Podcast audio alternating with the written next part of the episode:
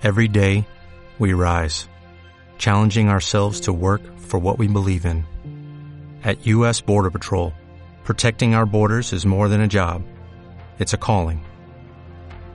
Agents answer the call, working together to keep our country and communities safe. If you are ready for a new mission, join U.S. Border Patrol and go beyond. Learn more at cbp.gov/careers. Los Caleri,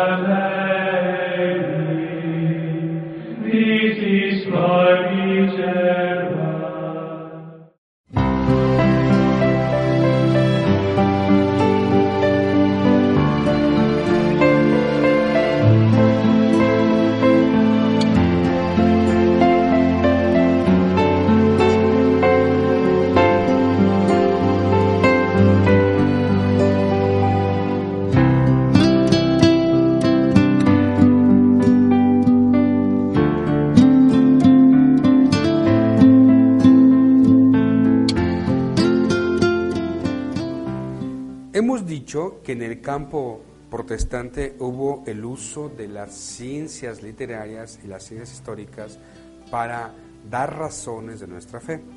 En el mundo católico hubo los primeros intentos, como el padre Lagrange, que, que escribió su obra El método histórico, sobre todo a propósito del Antiguo Testamento, así se llamó su obra se fue percibiendo un cambio en el mundo bíblico católico, pues empezó Lagrange, el padre famoso Pierre Lagrange, empezó a suscitarse innovaciones técnicas literarias a la hora de leer la Sagrada Escritura.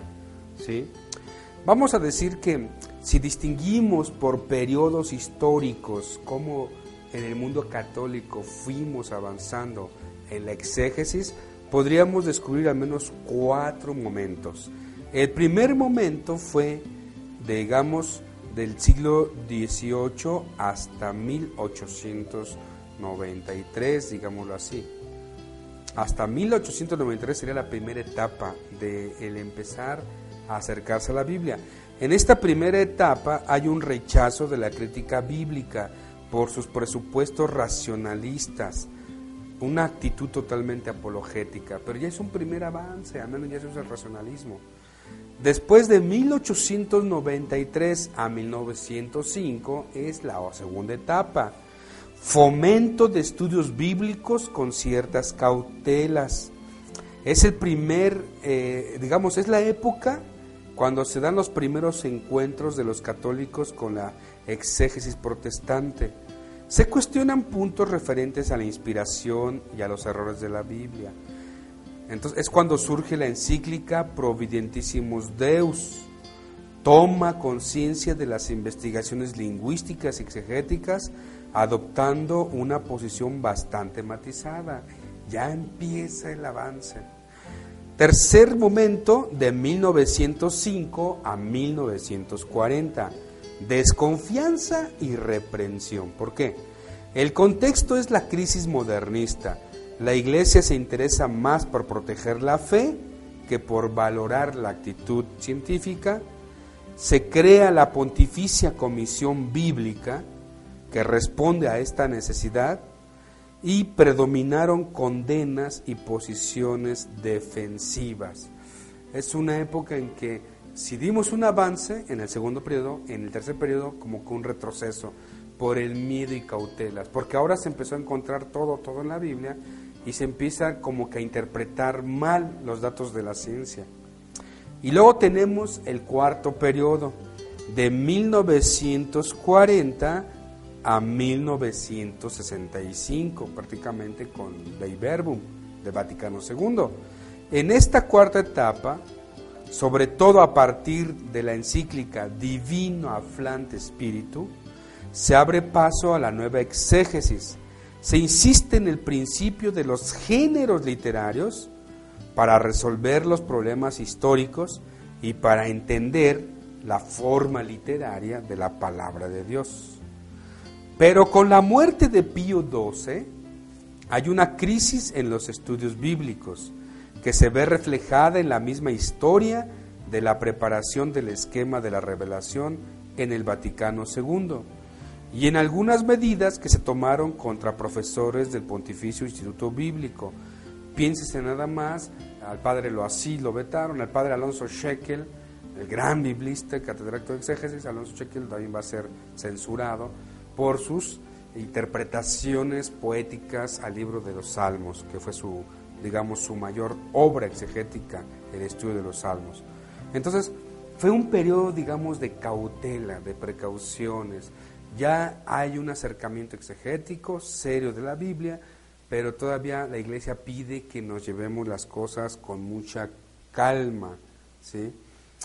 Con esto, con esto podemos decir que eh, la iglesia tuvo un poco de prudencia, porque mientras en el campo protestante ya la exégesis va muy, muy avanzada, en el mundo católico empiezan apenas los pininos de la investigación exegética.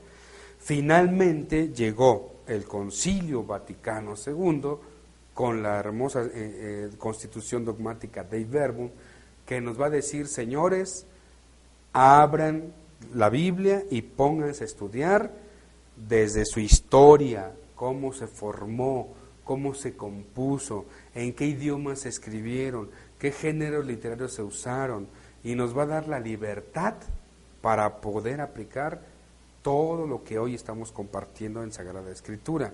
Finalmente, de Iberum, 1965, nos va a dar luz verde para estudiar la Sagrada Escritura. Pero recuerden que en 1993 salió el documento que se llama La interpretación de la Biblia en la Iglesia, donde nuevamente la Pontificia Comisión Bíblica nos recuerda que han surgido nuevas maneras de interpretar la Biblia y que debemos ser muy, muy cautelosos. Esto lo vamos a explicar ya más adelante cuando veamos metodología concretamente. Muy bien, eh, vamos ahora, vamos a pasar al siguiente tema, unido a este precisamente de interpretación, vamos a pasar a lo que se llama diferencia entre exégesis e hermenéutica ya que vimos un pequeño recorrido de más o menos cómo se ha ido interpretando la Sagrada Escritura, ahora vamos a pasar lo que es la exégesis y la hermenéutica actuales. actuales. Quizá vamos a volver al pasado cuando tome algún ejemplo, como se decía antes y como se dice hoy, pero vamos a pasar al tema exégesis y hermenéutica. En primer lugar, tenemos que distinguir la terminología. Una cosa es la exégesis y otra cosa es la hermenéutica.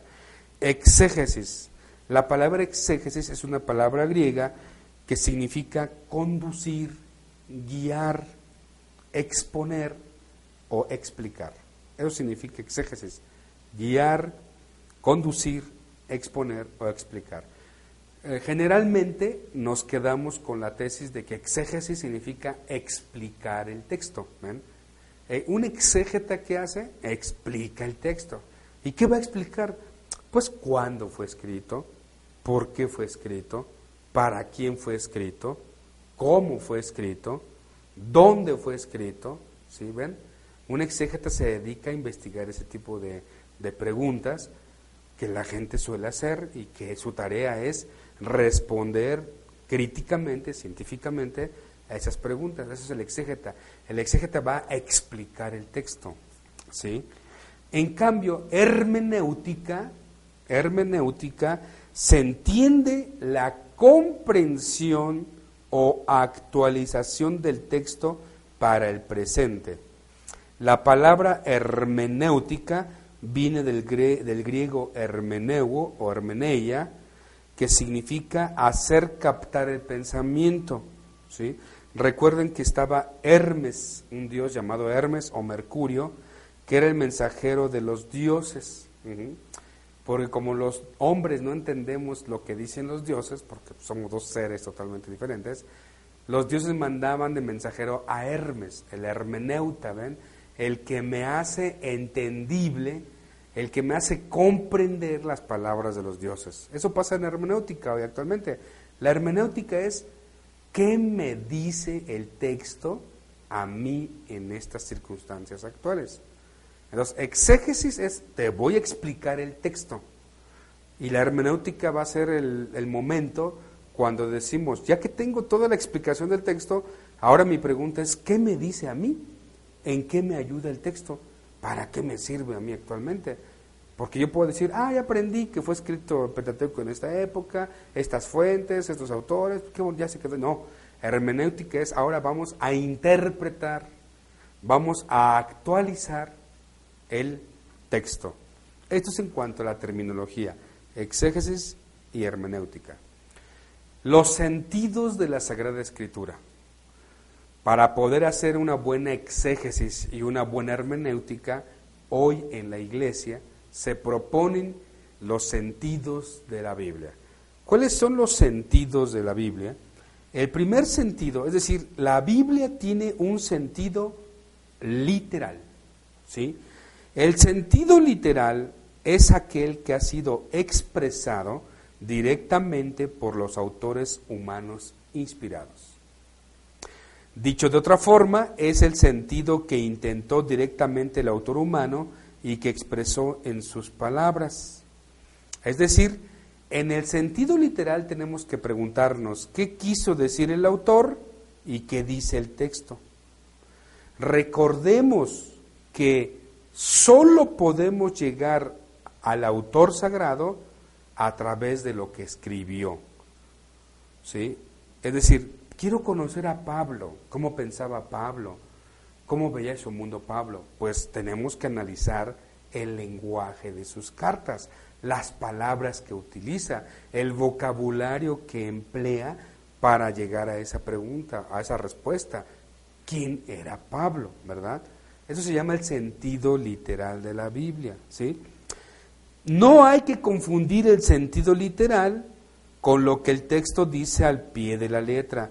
Eso sería caer en un literalismo o fundamentalismo. El texto debe ser analizado científicamente, ¿sí?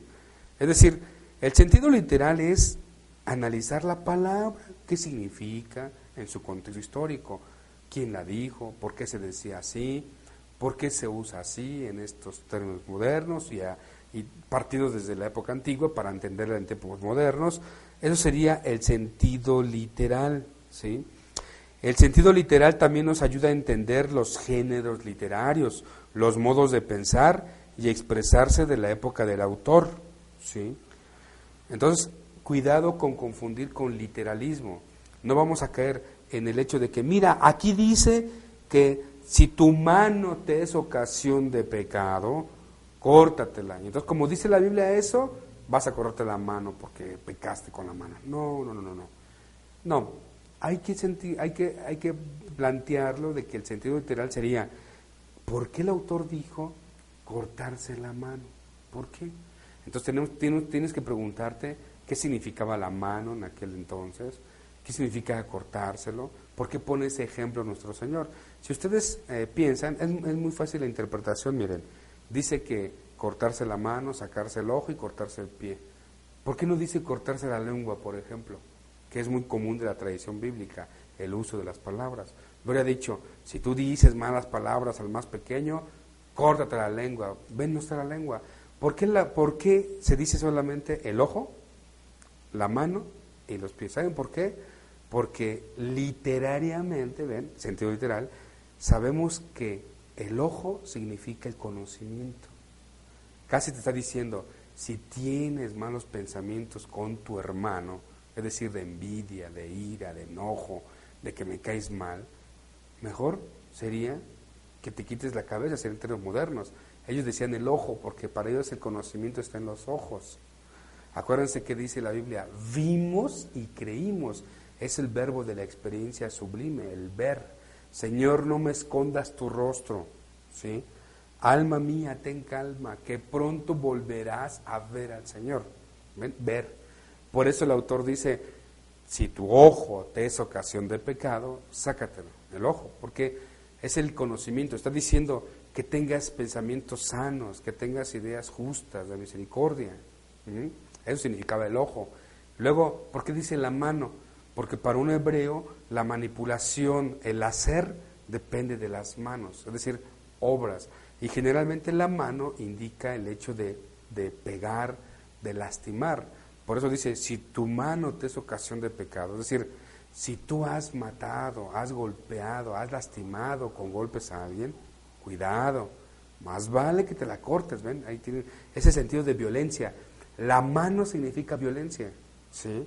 Acuérdense que Jesús le da una bofetada y dice que pone la otra mejilla. Se está indicando el, uso de la mano, cómo la mano puede ser usada con, eh, eh, con violencia. Es decir, la mano significa violencia en ese sentido. Por eso dice el autor, córtate la mano. O sea, no estás violento, es la enseñanza, ¿ven? Y luego dice, córtate el pie, ¿se acuerdan? ¿Por qué pone el pie? Bueno, porque ya lo dijimos la vez pasada, halak significa caminar, halak significa caminar, pero ellos no tenían el concepto de derecho jurídico o jurisdicción o jurisprudencia, no tenían esos conceptos legales que hoy tenemos. Entonces decir, el verbo caminar significa también tu conducta jurídica, es decir, tu conducta moral, también podemos decirlo, tu norma. Por eso dice, si tu derecho no es justo, más vale que te corrijas, es la idea. Porque por eso dice, te voy a cortar el pie, más vale que entres cojo, ¿verdad? Es, decir, el derecho, si tu derecho no es justo, lo va a decir en Mateo, ¿se acuerdan en Mateo 5, 12? Si su justicia no supera la justicia de los fariseos, pobres ustedes. Eso es cortarse el pie. ¿Ven? Eso sería el sentido literal. Hice una exposición brevísima de qué es el sentido literal. ¿Sí? Entonces, por ejemplo, eh, otro, se me viene otro ejemplo muy interesante, la palabra escándalo. La palabra escándalo. La palabra escándalo hoy la entendemos como ruido, ¿no? Si es muy, ay, qué escándalo trae ese joven con su bocina en su camioneta, ¿no? O también podemos aplicarlo en sentido moral. Ay, es que me escandalizó Jorge.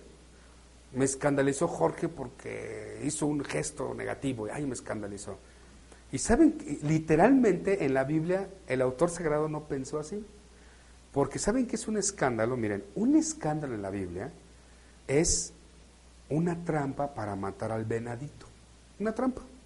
Un escándalo sería una fosa, una fosa que cavaban los cazadores, la cubrían con ramas, eso lo han visto en películas, lo saben, para, eh, en cuentos, historias leemos, hacer un hueco, un hoyo, una tierra, taparlo de hierbas, y entonces correteaban al venadito.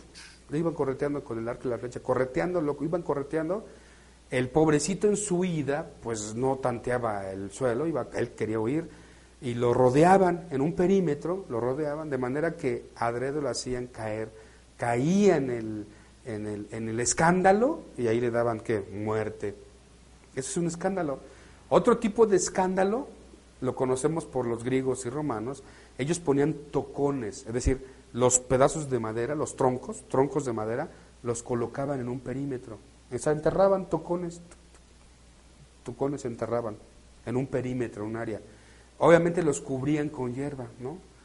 Entonces, cuando iban por el venadito o el ciervo que iban a comerse, lo iban correteando, el venadito en su vida, ¿qué pasaba? Pues no veía los tocones escondidos, como iba rápido, su patita se pegaba en un tocón y se rompía la patita. Ya, ya sin su patita era muy fácil darle caza y lo mataban.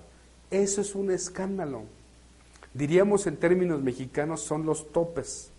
Si ustedes van a Grecia, los topes, estos que conocemos en México para frenar un poco la velocidad de los autos, estos concretos que se ponen en las carreteras, los topes hasta el día de hoy en Grecia se llaman escándalos.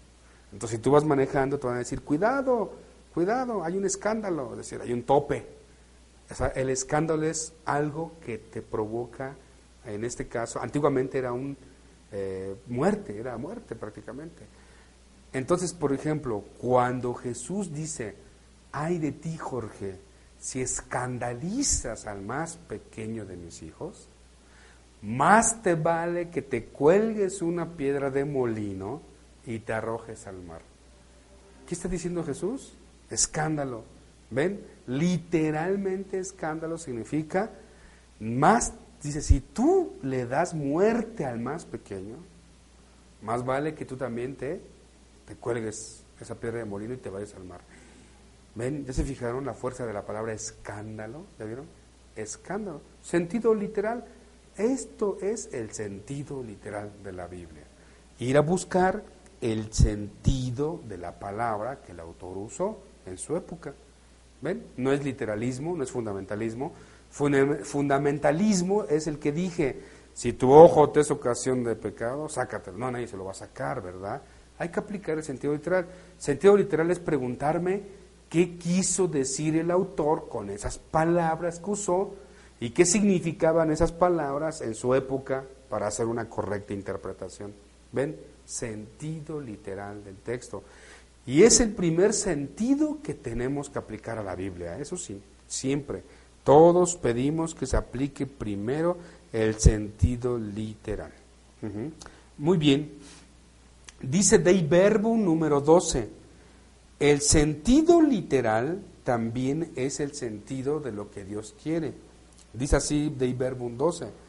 Dios habla en la escritura por medio de hombres y en lenguaje humano. Por lo tanto, el intérprete de la escritura, para conocer lo que Dios quiso comunicarnos, debe estudiar con atención lo que los autores querían decir y Dios quería dar a conocer a través de las palabras del geógrafo. ¿Ven? Dios habla en lenguaje humano a través de las palabras que el geógrafo puso por escrito. Es decir, para entender a Dios tenemos que entender primero al autor humano, viendo qué palabras usó, qué estilos literarios usó, qué formas literarias utilizó para transmitirnos la revelación. Entonces, sentidos de la escritura, el primero, el sentido literal. Pero también Dei Verbo nos dice que la Biblia tiene un sentido espiritual. ¿Qué es el sentido espiritual? Como regla general, se puede definir el sentido espiritual comprendido según la fe cristiana como el sentido expresado por los textos bíblicos cuando se los lee bajo la influencia del Espíritu Santo en el contexto del misterio pascual de Cristo y de la nueva vida que proviene de Él. Es decir, el sentido espiritual debe estar en relación al sentido literal, primero. Segundo, el sentido espiritual, ya escuchamos la tesis, debe ser en relación al sentido cristológico, eclesiológico de la Biblia. Es decir, yo ya sé que es escándalo, sentido literal, ya sé que es algo para dar muerte, ya se fijaron, sentido literal. ¿Cuál sería el sentido literal? El, el sentido espiritual. El sentido espiritual sería que yo, como creyente en Cristo, y Él me puso este ejemplo, debo evitar matar a mi hermano, debo portarme bien para con Él sentido espiritual, el sentido cristológico, el sentido de la fe. Eso se llama sentido espiritual. Es decir, quien está leyendo la Biblia es un creyente. Quien estudia la Sagrada Escritura es un hombre de Dios. Por lo tanto, tenemos que leer la Sagrada Escritura con el mismo espíritu con la que fue inspirada. Tener ese acto de fe con el texto sagrado. Esto sería el sentido espiritual. Sentido espiritual en el ámbito de la fe en Cristo, en la iglesia, en todo lo que tengamos, en la liturgia, todo lo que la Biblia diga en función de mi fe y de mi vivencia de la fe. Eso va a ser el sentido espiritual. Y luego tenemos el sentido pleno de la Biblia, ¿eh? Sentido pleno de la Biblia. Se dice sensus plenior. Es el sentido que tiene la Sagrada Escritura profundo es decir, es el sentido profundo del texto querido por Dios, pero no claramente expresado por el autor humano. Qué interesante. Es decir, de otra, de otra manera, Dios quiere decirnos más de lo que puso por escrito el autor sagrado. Sí. ¿Ven? Es el sentido profundo del texto querido por Dios, pero no claramente expresado por el autor humano. Repito, Dios nos dice más de lo que está escrito. Sí. Por ejemplo, dijimos escándalo. Dios dice más de lo que es dar muerte a alguien. ¿Ven? Ahora sí, el sentido pleno puede ser, pues Dios nos exige más que solo pensar en, en poner trampas de muerte a mi hermano. Alguien va a decir, pues yo no voy tanto a matar a mi hermano, pero sí, sí me cae mal y le voy a hacer alguna, alguna cosa negativa. No, no, no, no. Sentido pleno sería, Dios dice más de lo que está escrito en la Biblia. Eso sería el sentido pleno, el sensus plenior. ¿Por qué creen que la Biblia hoy actualmente se interpreta y se propone nuevas intuiciones teológicas? Eso es porque estamos interpretando desde el sensus plenior, el sentido pleno de la Biblia. Vamos a hacer un ejemplo, miren, un ejemplo así rápido de cómo se aplica el sentido literal, el sentido espiritual y el sentido pleno o el sensus plenior. Miren, voy a decir la palabra Jerusalén, ¿no? Jerusalén aparece en la Biblia muchísimas veces. Bueno, Jerusalén, sentido literal de la palabra Jerusalén. ¿Cuál sería? El sentido literal sería Jerusalén, una ciudad de Medio Oriente, ubicada a 400 metros bajo el nivel del mar, con temperaturas que superan los 50 grados. Allá es el estado actualmente de Israel, es la capital, digamos, religiosa, religiosa del Estado de Israel y también palestino. Jerusalén es el, el centro de, de, la religión cristiana y musulmana y judía. Acuérdense que está la famosa mezquita de, de Mahoma allá. Entonces, bueno, estoy describiendo lo que significa Jerusalén. Allá hablan hebreo, hablan inglés, es desértico, está a tantos grados este, tantos grados oeste. Estoy describiendo Jerusalén. ¿Qué significa Jerusalén? Jerusalén significa en hebreo Jerusalén, significa la ciudad de la paz, ¿no? Curiosamente es una ironía, es la ciudad de la paz, Jerusalén, Donde se da la paz, eso significa Jerusalén. ¿Ven? Estoy dando el sentido literal, eso es Jerusalén. Pero si digo sentido espiritual, díganme qué significa Jerusalén en sentido espiritual. ¿Qué sería? Ya dije sentido literal, lo que es Jerusalén. En sentido espiritual, ¿qué sería? Sentido espiritual sería desde la fe, ¿verdad? Desde Cristo, desde la iglesia. Entonces diríamos, la Jerusalén actual es la iglesia, donde están todas las riquezas de la revelación, está el depósito de la fe. Podemos decir así, en sentido espiritual, Mira, yo vivo mi Jerusalén. Mi Jerusalén es mi iglesia, mi comunidad, mi parroquia, mis amigos, porque ahí queremos vivir la paz. Ahí queremos vivir la paz, ¿ves? Mi Jerusalén sería mi parroquia, mi comunidad, mi trabajo, donde me esmero a vivir esos valores del reino de Dios. Sería el sentido espiritual. Y en sentido pleno, ¿qué sería Jerusalén? Que sí lo tenemos en la Biblia mismo. ¿Cuál es el sentido pleno? Ah, mira, la Jerusalén va a ser la vida eterna la Jerusalén celestial, la Jerusalén de la vida, de la vida futura, el cielo. Alguien puede decir, para mí Jerusalén en sentido profundo va a ser el cielo. ¿Ves? Porque puede significar eso. Dios nos dice más de lo que está escrito en la Biblia. ¿Ven? Es un ejemplo muy sencillo con la palabra Jerusalén, pero eso hay que aplicarlo a toda la Biblia. Tres sentidos tiene la Biblia. Hoy lo tenemos muy, muy claro gracias al con la constitución dogmática de Iberbo. Algunos autores lanzan así como una reflexión. El sentido acomodaticio de la Biblia. ¿Qué es el sentido acomodaticio de la Biblia? Es el, bueno, más bien no es un sentido, más bien es que cuando queremos llevar a cabo alguna liturgia cristiana, generalmente recurrimos al uso de la Biblia. Voy a hacer un ejemplo. Los votos perpetuos o votos solemnes, para justificar litúrgicamente ese, ese hecho tan significativo en la vida de un hermano o hermana, leemos textos de la Sagrada Escritura, ¿verdad? Citamos textos. ¿Sí? Casi, casi como diciendo, pues la vida religiosa está, está fundada en la, en la Biblia. Sí, es verdad, se funda, ¿no? Ahora, que la Biblia funde la vida consagrada, pues no, más bien la vida se funda en la Biblia. ¿sí? Esto sería el sentido acomodaticio del texto. ¿sí? O por ejemplo, cuando es el día del 12 de diciembre, ¿ven? Usamos textos de la Biblia acomodándolos a la liturgia de, de la Virgen de Guadalupe. Entonces es muy fácil escuchar, por ejemplo, soy morena y soy hermosa. Y citamos a cantar de los cantares. y dicen, ah, está describiendo a la Virgen de Guadalupe. Entonces, eh, no hay que hacer eso. De hecho, no es un sentido, pero tristemente caemos continuamente en esto. Sentido acomodaticio del texto, acomodando textos de la palabra de Dios en algunas celebraciones litúrgicas. Yo creo que la liturgia, los liturgistas aquí tienen una tarea muy importante de adaptar textos realmente bíblicos en una liturgia, una celebración, sin caer en este sentido acomodaticio de solo justificar una fiesta usando textos de la Sagrada Escritura. Los